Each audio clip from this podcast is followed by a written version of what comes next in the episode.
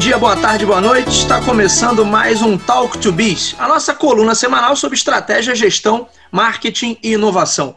O meu nome é Bruno Garcia, sou professor e profissional na área de marketing e business, e aqui você já sabe, toda semana a gente traz um tema novo a respeito do mundo dos negócios, mas também a gente comenta sobre notícias, sobre acontecimentos que podem ter um impacto na sua empresa, no seu planejamento estratégico ou na sua carreira. Lembrando sempre que esse podcast está lá disponível nos nossos endereços online, talktobusiness.com.br ou talktobiz.com. Lá você encontra o feed desse podcast, além das atualizações semanais no nosso blog.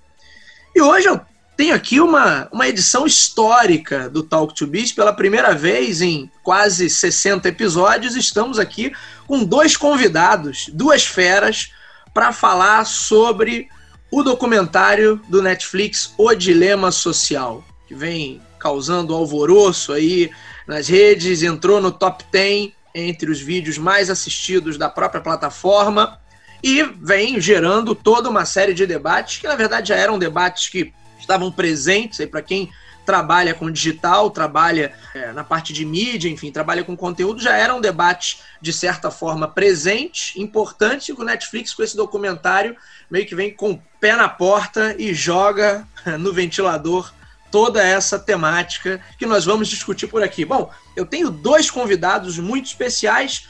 Primeiramente, meu amigo do lado esquerdo, Diogo, Diogo Duarte, meu amigo já de longa data, professor, coordenador dos cursos de marketing e comunicação da Uniswan. Bem-vindo, Diogo, mais uma vez né, ao Talk to Biz.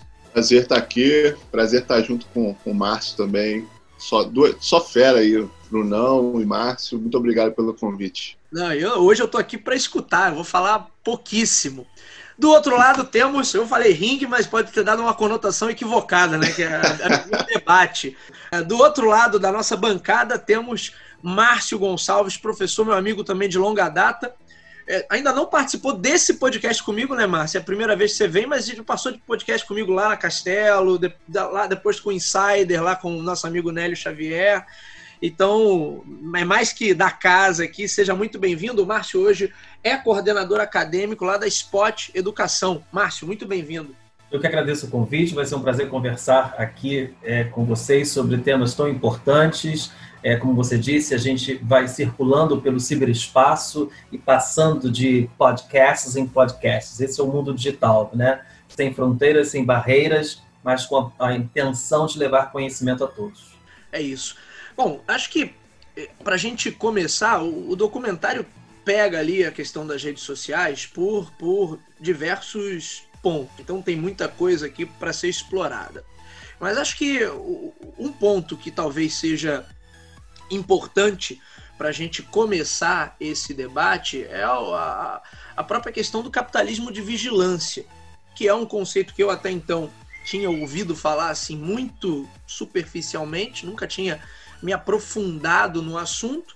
Embora, como eu falei, a gente né, que, que, que trabalha na área, a gente acaba falando muito, questionando muito é, o modelo de negócios do digital, toda a questão, quer dizer, para nenhum de nós aqui é surpresa que com alguns likes que você dá em uma rede social dessa, o camarada já tem um perfil muito muito assertivo de quem é você, não é? Mas o, o documentário nos leva a um, a um, um, outro nível de aprofundamento sobre isso e um outro nível também, de certa maneira, de preocupação. Inclusive, ontem, nós estamos gravando é, no dia 6, Ontem eu vi uma notícia que o Facebook, na sexta-feira passada, hoje é uma terça, ele se manifestou a respeito do documentário, classificando o documentário como sensacionalista.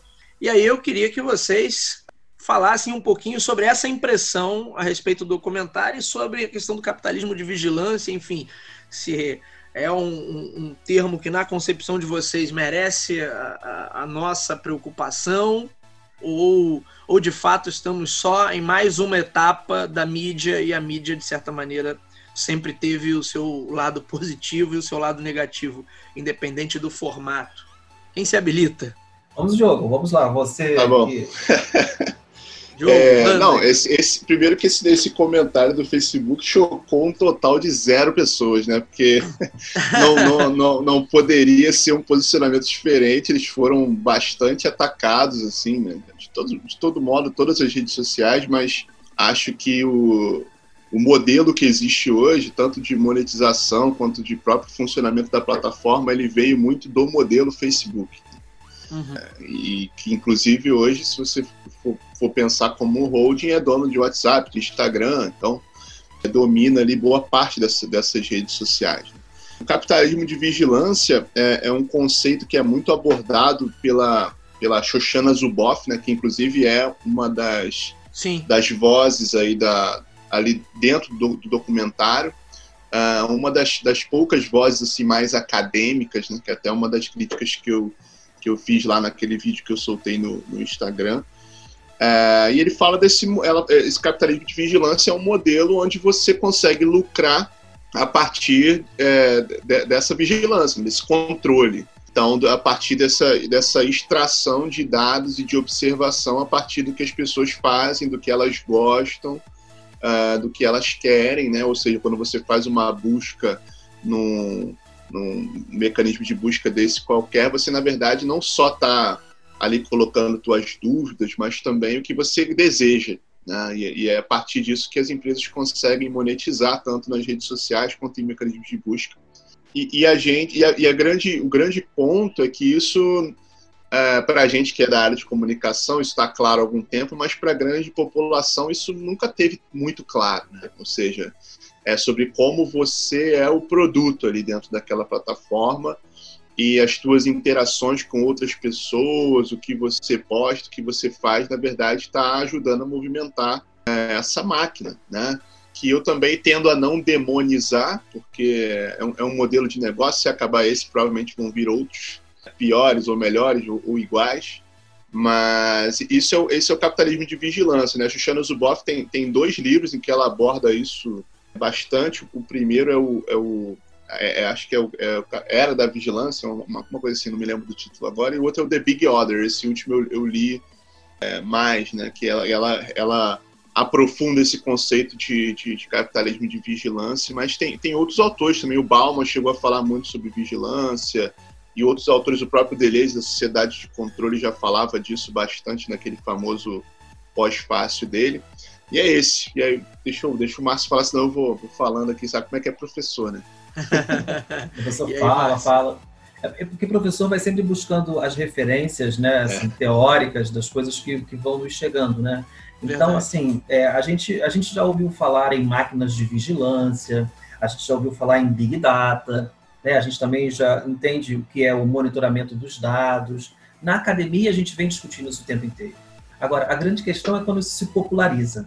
Então, assim, eu queria só chamar atenção sobre essa questão do sensacionalismo, porque o sensacionalismo ele sempre foi uma arma de sedução, né?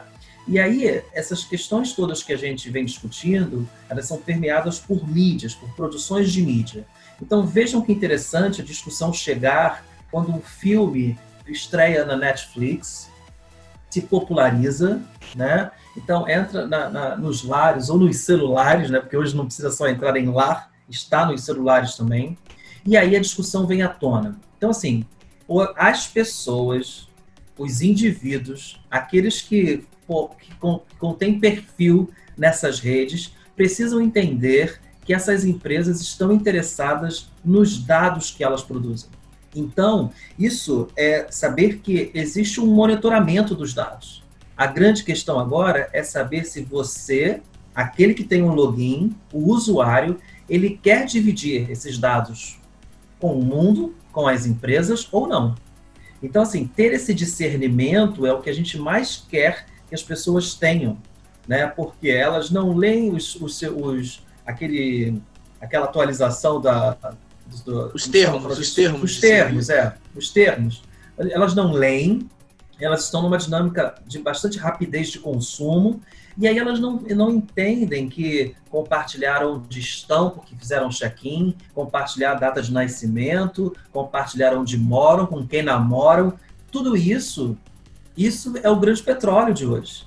Né? Esse, esse, é o grande petróleo, assim, a empresa que possuir dados, isso já não vende agora, porque dados eram vendidos em CDs em São Verdade. Paulo, né, eram vendidos. É, é, é Banca de jornal, né, Márcio? Lembra? Banca de jornal. Com 500 mil e-mails, nenhum funcionava, é, era impressionante. Nenhum, exatamente. Então, assim, hoje, hoje assim, o seu e-mail, é, o seu perfil, né, o que você gosta, tudo isso é de grande interesse das empresas, porque é uma forma de fazer publicidade, uma forma de, de, de, de vender né, aquele perfil para outra pessoa.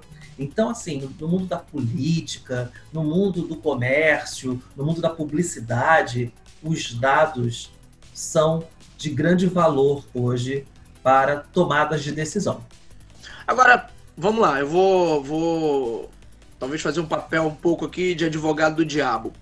E, e, essas questões que são colocadas, por exemplo, até quando a, a, autora coloca o nome capitalismo de vigilância, sendo que, como o próprio Márcio falou, isso, dizer, a importância dos dados, a coisa era da informação, isso já é falado, no mínimo aí há uma década, né, Márcio? É, já tem um bom tempo que isso já é pauta, pelo menos dentro da, da, da academia ou de quem estuda e trabalha nesses setores. E a gente poderia, antes certamente a gente teve outros nomes né, para isso. O próprio Diogo já gravou comigo sobre é, capitalismo de plataforma, sobre algoritmos. Quando você dá esse nome, um capitalismo de vigilância, isso já não pode ser um pouco, talvez, pegando o, o gancho aí do comentário que o Facebook fez, não pode ser um pouco sensacionalista em relação a algo que já está aí, porque não é uma novidade. Né? Só o Facebook tem quantos anos? O Facebook é de 2009 ou 2008, se eu não me engano. 2006, será? É, é. Acho, que é do, acho que aqui no Brasil começou a, a, se popularizar em 2008, mas ele é, acho que veio um pouquinho de antes. É. É, foi sendo que assim, ele não, ele não foi a primeira rede social, né?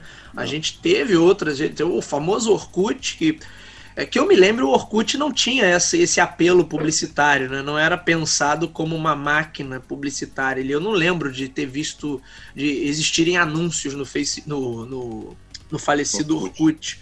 Mas talvez por ter sido um dos primeiros ali, mas é, outras plataformas que vieram logo na sequência já buscavam maneiras de, de monetizar. Como é que vocês veem isso? A gente está só. Como até algumas, alguns trechos do comentário aparecem algumas pessoas falando, né? A gente está só em mais um momento de uma, de uma mídia, de ter que entender como aquela mídia funciona, entender que ela pode ser sim manipuladora, como a TV também, né? Nos seus áureos tempos em que todo mundo assistia é, é, TV o tempo todo ou realmente a gente está é, em uma, em uma nova fase, uma nova camada, assim, um novo nível de dificuldade. A gente estava no hard e agora a gente pode estar num novo nível de dificuldade em relação a essas novas plataformas. Você quer comentar, Márcio? Posso começar? É, é, o, o, Bruno falou uma coisa interessante, né? Assim, televisão, então a gente tem que olhar. A minha, minha análise está sempre sendo a partir da evolução das mídias, né? E também da convivência das mídias. Então, assim, a gente não descartou o rádio, a gente não descartou o impresso, a gente não descartou a televisão. Agora, a publicidade, né, é, é, é, ela, ela tem que se adaptar e perceber como ela deve atuar nessas mídias novas que surgem. Então, se durante um tempo já se entendeu um modelo de publicidade no rádio, durante muito tempo isso foi feito, ao mesmo tempo na televisão, né, ao mesmo tempo no impresso, então, assim, isso, isso tem sido estudado pelos, pelo, pelas faculdades de publicidade, mundo afora. Agora, quando chega no digital, né, quando chega nesse, nesse formato em que é um formato de que é, as pessoas podem falar sobre produtos, isso é bastante diferente das outras mídias, porque antes você tinha um fluxo, né? Então, assim, você tem contrato uma agência de publicidade, a agência faz um briefing, é, é, é, e aí o cliente aprova, e aí essa peça circula e blá blá blá. Agora, quando você tem uma pessoa falando sobre um shampoo que ela usa em casa, né? Então, quer dizer, ela, ela faz o um vídeo, ela, ela, ela fala, mostra o lado bom, o lado ruim, caseiramente, e as pessoas começam a assistir aquilo falando: vou comprar esse, esse shampoo, vou comprar essa, esse produto para comer, inclusive Né? Então, assim, isso para mim inaugura uma fase em que os autores estão dizendo que é uma liberação do polo de emissão, né? ou seja, liberou quem produz. Então, você não é mais só consumidor, você também é produtor. Então, assim, quando você tem uma sociedade em que as pessoas também produzem e não só consomem, isso causa uma, uma, uma certa inquietação né, é, nas indústrias de comunicação, e aí vem inaugurar um momento diferente, né, um momento em que é, qualquer um pode falar, desde que tenha internet, desde que vira, vira um porta-voz de alguma coisa, como lidar com esse volume enorme de dados. Né? Então, aí a gente pode é, perceber que você não tem mais o domínio da televisão, não tem mais o domínio do rádio, você tem hoje uma grande massa produzindo, não uma grande massa, digamos, mas assim, um grande volume de pessoas produzindo conteúdo, né? O que você acha disso, Diogo? Eu acho que tem é, é, é, bem isso que o Márcio falou, acho que tem alguns pontos importantes aí. Um, um, é esse que ele falou sobre, a, sobre essa facilidade de produção, em que, de certo modo, todo mundo passa a ser mídia, né? Então, eu sou uma mídia para qualquer produto em potencial, né? E, e, eu passo a ser um ativo social, não só um ator, mas um ativo que pode juntar ali um capital social e monetizar isso de verdade de várias formas, né? Então, não é à toa que a gente chama essa, essas redes sociais digitais de plataformas, porque para muitos casos elas são realmente é, espaços em que as pessoas também conseguem ganhar dinheiro. Né? Mas tem uma outra questão que eu acho que, além. É, essa é, é uma das principais diferenciais, como o Marcos citou, em relação às mídias mais tradicionais, mas uma outra é que nesse ambiente mediado, nesse, nessa computação mediada, é, a gente também tem uma velocidade que antes não era é, possível. Né? Então, quando a gente fala de Big Data, não é só o grande volume de dados. O pessoal fala que o Big Data são quatro vezes, né? É volume, é, variedade, é, velocidade e verdade, né? Ou seja, veracidade, o fato de você poder comprovar e documentar certas coisas. Então, a velocidade com que você já deve ter passado por isso, em que você clica num link e como aquilo passa a te perseguir, ou como tem algumas teorias da, da conspiração que o fato de você falar sobre certo produto e aí você passa a receber publicidade constante sobre aquilo, aquilo é automatizado, né? Então aquilo é instantâneo. Então Sim. não é à toa que a gente fala tanto de inteligência artificial, de algoritmos, porque hoje isso é um processo que você dá um start lá, literalmente, você aperta um botão, né, dá um comando e aquilo está está minerando esses dados ali e, e, reutilizando, é uma retroalimentação constante. Né? Então, é, as pessoas com quem você interage numa rede, se você interage mais com, com alguém em detrimento de outro, aquele outro com quem você interage menos, ele daqui a pouco vai sumir do seu feed, por exemplo. Né? Tem um livro muito bom sobre isso que é o Filtro Invisível, do, do Pariser, né? do, do Eli Pariser. Então, ele fala sobre isso, sobre, sobre essas bolhas, né? Inclusive o título original é The Filter Bubble, mas aqui no, no Brasil ficou o Filtro Invisível. É, ele fala sobre isso, sobre como cada um, na verdade, acho que esse é um ponto importante que o documentário aborda também, é, é, é como se cada um tivesse uma internet diferente. Então, essa questão, entre aspas, ilusória é que eu não vejo o que você vê. Se você faz uma pesquisa com o mesmo termo que eu pesquiso, os resultados vão ser diferentes de acordo com os dados que já foram coletados de mim e de você, né? Então a gente passa a ter, é, a gente passa a experienciar de certo modo é, realidades diferentes, né? E aí surge polarização, surgem, surgem essas bolhas, né? É, então acho Google que... que merece, né? É isso aí. Cara, excelente, excelente. É, então assim, se, se, se eu, eu, eu, uso esses, eu uso esses exemplos para meus alunos, né? Se, se, se eu sou um cara que está ali por exemplo, pesquisando muito sobre alimentação saudável, e tem um outro cara que é um estilista, por exemplo, a gente pesquisa manga, provavelmente as imagens que vão aparecer para a gente são, são é diferente, né? Para mim pode parecer fruta e para ele pode ser, parecer mangas de diferentes cortes de, de blusas e coisas do tipo. Então, assim, é, é nesse nível de, de, de, de, de diferença, assim, né? até questões políticas absurdas. Né? Então, assim, se eu, se eu pesquiso por um candidato e eu já tenho um viés ali é, né, que está sendo identificado pelas redes, eu, eu vou ter resultados positivos ou negativos, de acordo com que eu, aquele famoso viés de confirmação, né? Sim. Então, sim. acho que esse ambiente mediado, e acho que aí talvez esteja o grande ponto de, de diferença, né? É que isso se isso volta para a gente com muita facilidade e rapidez. Né? E, e não volta de maneira imparcial, isso volta sendo alimentado por você mesmo. Né? Só que a maioria das pessoas não tem nem consciência disso. Legal, acho interessante os, os pontos que. Primeiro, o Márcio falou né, da liberação do polo emissor e essa questão do filtro invisível, que você comentou também naquele episódio que nós gravamos sobre algoritmos, e eu acho que esse é o grande. É, é, é o, o grande ponto para explicar alguns movimentos que a gente viu ganharem força nos últimos anos. Né?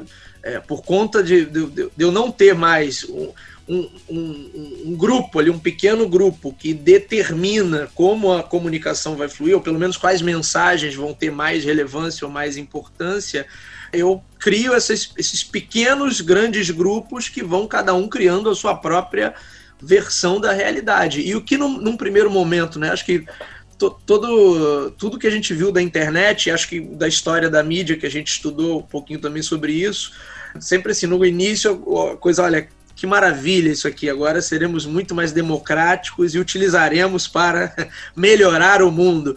E aí, de repente, tem gente questionando vacina, tem gente questionando se a Terra é plana, e, e você fala assim: putz, mas. E, e, todo aquele projeto magnífico que a gente tinha no começo? De repente é o cara mergulhando na banheira de Nutella no YouTube, e, e não seria uma ferramenta magnífica para fazer a, a, o conhecimento chegar a todos? E aí o Diogo trouxe a questão, o Márcio também falou sobre isso, polarização. Polarização de ideias, opiniões, polarização política.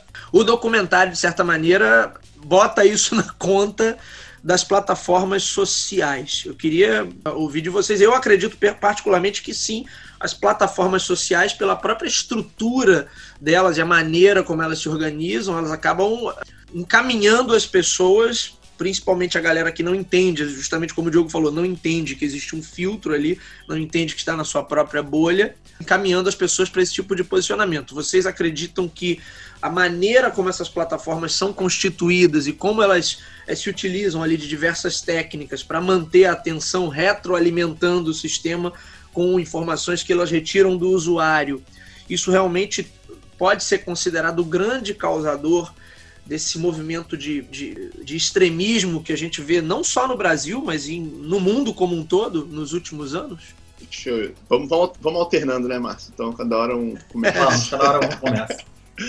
Eu, eu acho que tem, uma, tem um termo aí que é, que é importante, que aí também vem, vem, do, vem do Deleuze, vem do, do Pierre Levy também, que tem a ver com, com o tal do determinismo tecnológico, né?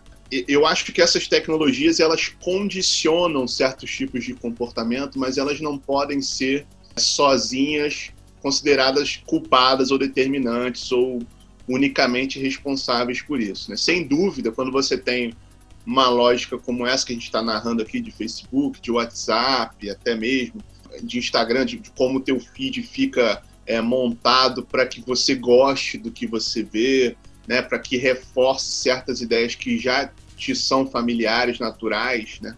Você fica ali brincando no teu próprio quintal, você nunca sai dele. Inclusive, isso tem é, implica, implicações na própria questão da inovação. O, o Mark Granovetter, a Dora Kaufman, que veio depois dele, falam disso, né? Sobre como essa, é, é, essa, essa dificuldade de se relacionar com o novo vai fazer você ser sempre a mesma pessoa, tem muita dificuldade de lidar com coisas novas. Mas eu acho que o ser humano encontraria uma maneira de, de desculpa a palavra, mas de cagar a situação, vamos dizer assim. Eu acho que isso é, é, é, é, um ponto que a gente não pode esquecer. Nós, enquanto seres humanos, continuamos sendo os principais responsáveis pela polarização, pela, por essa por essa derrubada, vamos dizer assim, desse projeto que era a internet, que era um projetaço, né? Todo mundo falava de, de democracia, todo mundo vai ter voz, todo mundo vai, né? E a, a agora a gente está é com medo dessa história de todo mundo ter voz, né? Passamos é, a temer a gente, isso. A gente tem medo e a gente passou a gerar, como o Márcio falou, uma quantidade de dados tão absurda, tão grande, que a gente também não sobrevive sem esses filtros. Eu não tenho condição de chegar no final do dia e imagina se eu for ver o que aconteceu na vida de todos os meus, sei lá, dois mil amigos de, de cada rede social, né? Então, assim, é, é uma relação de, de, de interdependência, né? O algoritmo não tem por que funcionar se não tiver pessoas e a gente também não consegue fazer aquilo funcionar se não, se não tiver ali um tipo de assistência. Mas eu acho que a, a, a gente precisa assumir a responsabilidade disso, sim. Né? Claro que as tecnologias facilitaram, condicionaram, permitiram, mas elas não são as responsáveis. Eu acho que os grupos de, de, de radicais, os grupos de extrema direita, extrema esquerda, eles não se criam pela plataforma. Né? São intenções Sim. que vêm, vêm politicamente, vêm da gente. Né? Isso acontece muito a partir da gente, do que a gente quer, do que a gente busca e acaba fazendo, muitas vezes sem perceber. Pois é, você, você falava e eu lembrava do seguinte, assim, ao mesmo tempo que esses lugares permitiram as conexões entre as pessoas, a gente hoje também tem um avanço tecnológico que permite a presença de robôs. Então, Boa, é, o que, que acontece? É, o robô ele é muito mais rápido porque ele tem uma programação para responder algumas coisas. Então, assim, isso tudo é, é, a gente aprendeu na escola, né? Palavras-chave. A gente, né, a gente fazia uma redação e a professora pedia destaque as palavras-chave. A gente faz isso quando a gente escreve um artigo científico, palavras-chave. Engraçado que eu sempre achei assim que as pessoas falhavam muito em encontrar essas palavras-chave. Né? Na posição de professor, eu via e vejo ainda quantos alunos não conseguem encontrar palavras-chave. Até que perceberam que essas palavras-chave é que vão ajudar a toda essa comunicação que a gente está vivenciando hoje, né? Então, assim, para você fazer publicidade, você tem que encontrar as palavras-chave para fazer um anúncio no Google. Você precisa de palavras-chave para encontrar o que as pessoas estão falando sobre aquele assunto. E aí, quando você tem os robôs presentes nessas estratégias todas, você fala: Uau, será que eu estou me comunicando com um robô ou com uma pessoa? Né? Então, quer dizer, viva aí o momento em que a programação, né, ela está entrando nesse novo século como um grande espaço de trabalho, né? Crianças hoje estudando programação, linguagem de programação, Agora, o humano precisa estar atento a isso, porque nós somos humanos, nós temos esse discernimento. Coitado daquele que aí que, que cai nessas questões, porque ele não tem um letramento digital, ele não tem capacidade de discernimento. Então, assim, o grande movimento que a gente tem que fazer é de levar essas questões para cada vez mais pessoas, para elas entenderem que existem estratégias, existe uma instituição, existe uma técnica. Então, assim, é, tem que ser conversa de bar, sabe? Conversa de Sim. bar, algoritmo. Vamos conversar sobre algoritmo. Vamos conversar sobre discurso de ódio, manipulação de dados. Então, assim, essas conversas, elas têm que entrar, inclusive, em pauta de família também. Né? Você conversar com seu tio, com a sua tia, com seu avô, com mãe, com o irmão, porque as pessoas estão desatentas. Né? Então elas caem em um discurso manipulado. Essa é a grande questão. Assim, a, a sociedade precisa estar atenta, estar disposta a ter esse discernimento, porque é uma luta, eu chamo de guerra de narrativas. Não vamos ter uma terceira guerra mundial nos moldes das, das outras duas, vamos ter uma guerra de narrativas. Então, assim, quem está contando a melhor história? Um texto escrito por um robô? Né? Então, eu prefiro dizer que nosso papel é um papel de discernimento, de levar isso às pessoas, porque a gente tem que ensinar as pessoas a interpretar o conteúdo de mídia, que não é mídia feita por um jornalista. Não é, fe... não é, é, é como, como o Diogo disse, assim, we are media, nós somos mídia. Né? Há um livro chamado We Are Media. Né? Então, assim, desde quando nós somos mídia? Desde que liberou essa possibilidade de eu produzir e o que, é mídia? Eu posso produzir um vídeo, posso produzir um texto, posso produzir um hiperlink, um meme, um GIF, posso produzir diversos recursos e, de repente, discursos com má intenção, né? Eu vou contar uma com coisa certeza. aqui que, que assim, eu, eu, eu encontrei um professor, esse professor estava morando em Israel, brasileiro, judeu brasileiro, morando em Israel, publicitário, e que foi morar lá em Israel para fazer, trabalhar em uma empresa de produção de meme meme para uma campanha política. Então, quer dizer, ele estava num outro país fora do, do, do, país do candidato a presidente.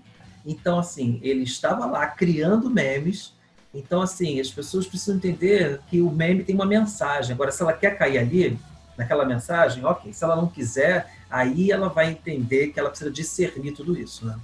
Olha, eu quero destacar dois pontos aí quando o Márcio colocou que essa precisa ser uma conversa em família. Eu acho que precisa mesmo, né, Márcio? Em todos os sentidos. É, Para quem tem criança pequena em casa, um Diogo aí, tem a filhota dele que certamente já deve pegar ali celular e fica, meu filho também, mas também com as pessoas de mais idade. Eu tenho minhas avós, as duas são vivas, mas uma não, não liga para tecnologia, não entrou nessa, né? Mas a outra que mora aqui comigo, ela está com 88 anos e ela acessa Facebook, Instagram, Pinterest. Olha aí, Pinterest. Outro dia ela é, descobriu o Pinterest. E ela fala assim: não, porque deu no Facebook que pontinho, pontinho, pontinho.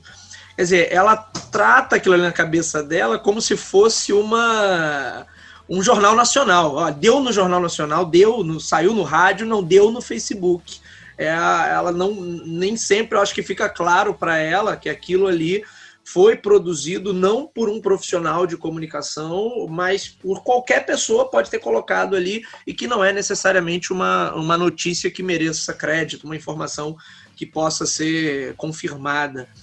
Rapidinho, Bruno, por causa do, do ah. tempo também, mas não, só, só, só com, é, completando. Isso é reforçado, né? É, pelo o próprio Facebook, o Mark Zuckerberg já deu declarações dizendo que o Facebook é a maior fonte de informação da Terra.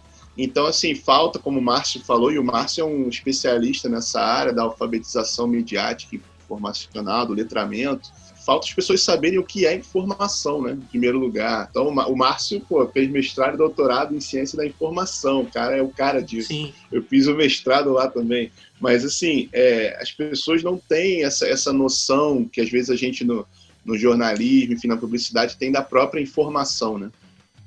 Muito bem, senhores. Esse foi o Talk to Biz dessa semana. Esse papo incrível com o Márcio Gonçalves e com o Diogo Duarte, essas duas feras que vieram comentar sobre o The Social Dilemma, documentário da Netflix, continua no programa da semana que vem, mas hoje a gente fica por aqui.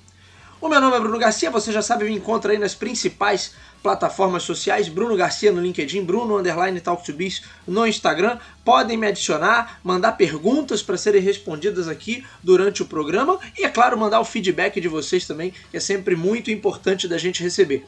Lembrando sempre que esse podcast está disponível nas principais casas do ramo.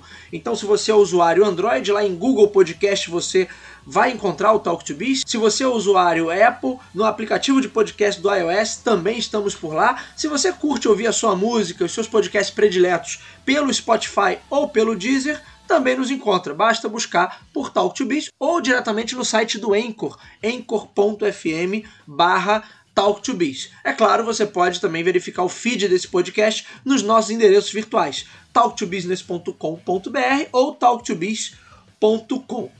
É sempre importante também pedir o apoio de vocês. Você está ouvindo esse podcast, gosta do conteúdo? Compartilhe, indique para amigos, faça com que o conteúdo do Talk to Biz chegue a um número cada vez maior de pessoas e a gente segue por aqui compartilhando conhecimento.